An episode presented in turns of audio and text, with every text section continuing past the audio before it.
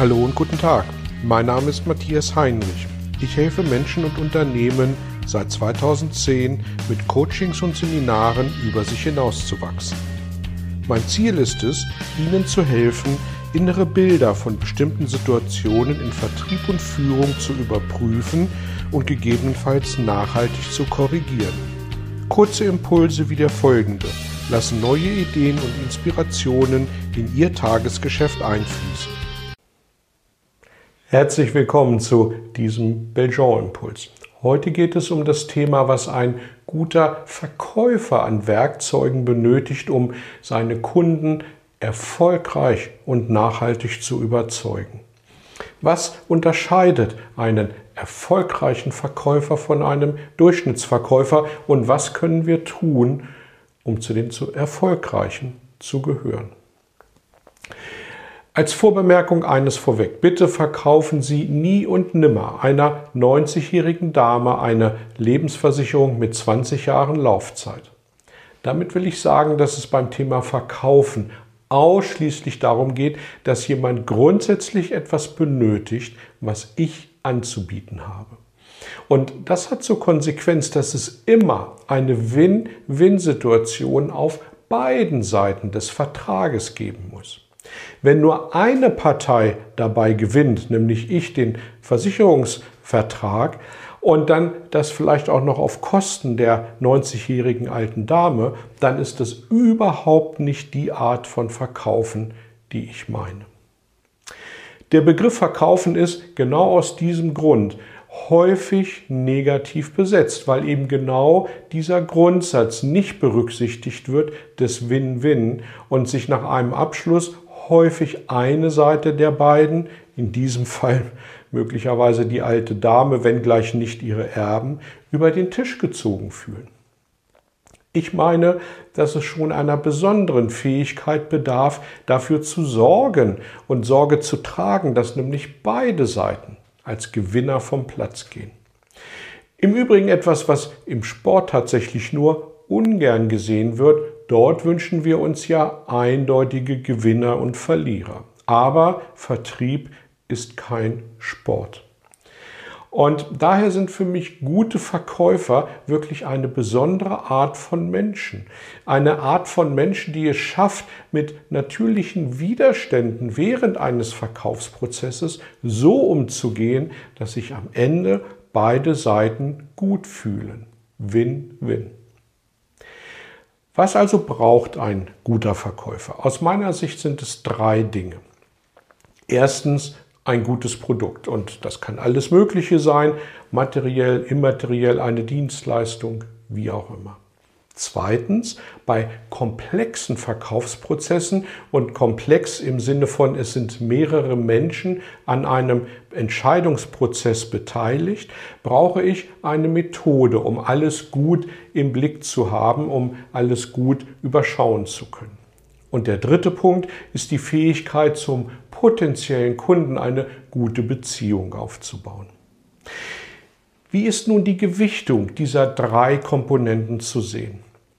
Die mittelmäßigen oder tendenziell auch eher schlechten Verkäufer legen maßgeblich Wert auf ein gutes Produkt und würden diesem ersten Punkt eher 80% Bedeutung zurechnen. Und zwar nach dem Motto, wenn ich ein einzigartiges Produkt hätte, dann würde ich es auch besser verkaufen können. Aber diese Menschen verkaufen nicht. Sie verteilen oder sie lassen kaufen aufgrund der Einzigartigkeit des Produktes.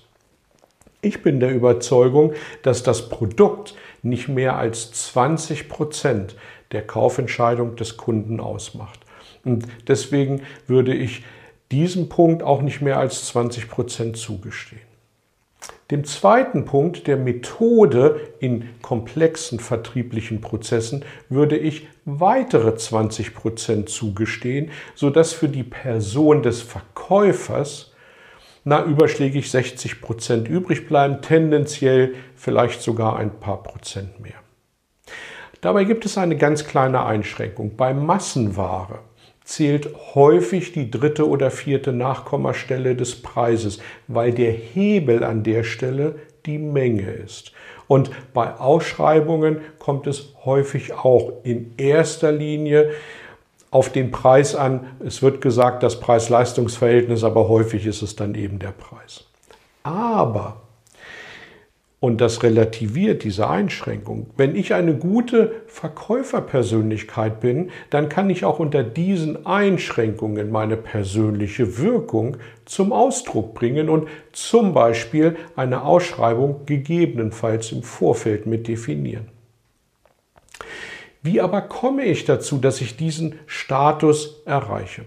Stellen Sie sich dazu Folgendes vor. Es geht um irgendein Thema, wo Sie nicht sonderlich viel Ahnung von haben, aber eine Entscheidung treffen müssen.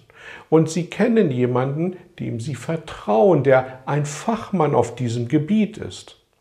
Und wenn Sie von dieser bekannten Person eine Empfehlung bekommen, in Richtung ihrer zu treffenden Entscheidung, würden Sie dieser Empfehlung grundsätzlich Folge leisten?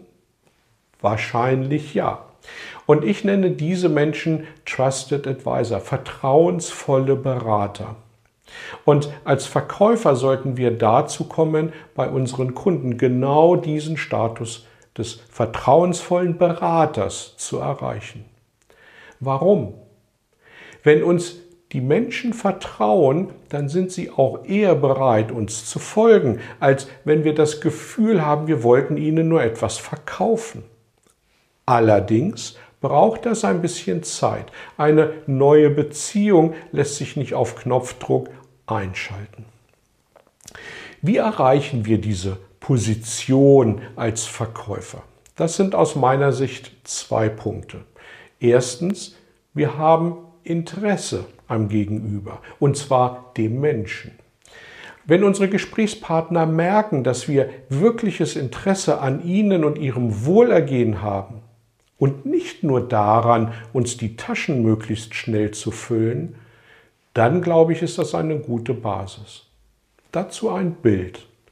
Stellen Sie sich vor, Sie gehen zum Arzt und der Arzt kommt zur Tür rein und sagt zu Ihnen, Heute empfehle ich Ihnen das Medikament XYZ. Ich habe dafür gerade einen Sonderpreis mit der Krankenkasse ausgehandelt. Hier ist das Rezept.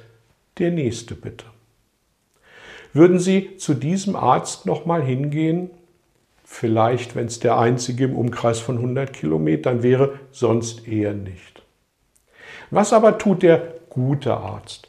Er kommt rein, er befragt sie, wo der Schuh drückt, wie lange das schon so ist, wie intensiv.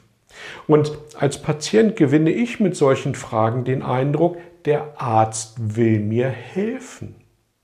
Je intensiver er sich nach mir erkundigt, umso mehr Vertrauen fasse ich zu ihm. Also stellen Sie Fragen wie der Hausarzt, anteilnehmend, mitfühlend. Und mit Ihrem Sonderpreis können Sie anschließend immer noch um die Ecke kommen. Häufig muss das aber gar nicht mehr sein. Zweiter Punkt. Wir haben ein Netzwerk an Beziehungen, auf das wir zurückgreifen können. Je mehr Menschen wir kennen, umso breiter ist unser Netzwerk und umso mehr Erfahrungen sind naturgemäß in diesem Netzwerk vertreten. Es geht ja gar nicht darum, dass wir alles selber wissen müssen. Noch weniger müssen wir vielleicht wissen, wo alles steht. Aber wenn wir für viele Themen des Lebens einen direkten Zugang zu Fachwissen über unser Netzwerk haben, dann macht auch uns das ein bisschen wertvoll und stärkt unsere Position als vertrauensvollen Berater, als Trusted Advisor gegenüber unseren Mitmenschen. Und damit am Ende natürlich auch unseren Kunden. Es geht dabei ausdrücklich nicht darum, als Besserwisser herzukommen. Ganz im Gegenteil. Es geht nicht um das Selbstwissen, sondern um das jemand kennen. Natürlich, ein solches Netzwerk aufzubauen benötigt Zeit. Und dann kommt auch noch die Pflege dazu. Ein guter Rasen will ja auch immer mal wieder gemäht und gedüngt werden.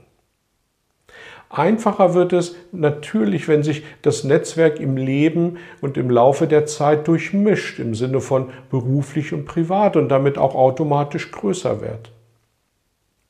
Ein Netzwerk dient aber nicht nur meinen Kunden, sondern am Ende natürlich auch mir. Ich bekomme Anregungen, Informationen, kann diskutieren, kann mich austauschen.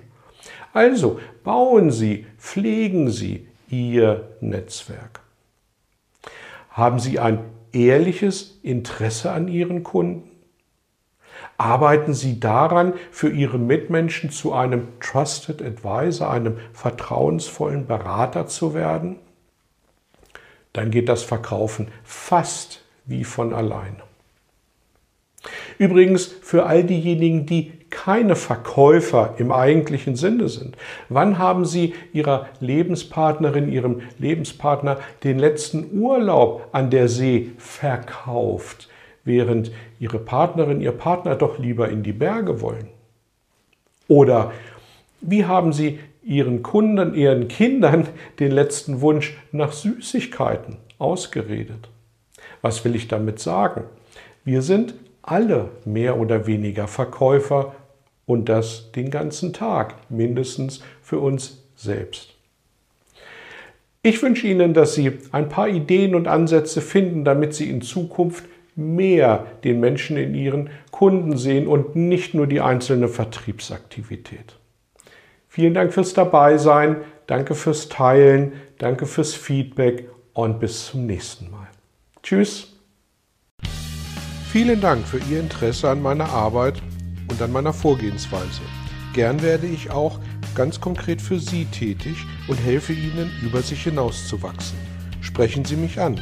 Ich freue mich auf Sie und die Zusammenarbeit im Coaching oder Seminar.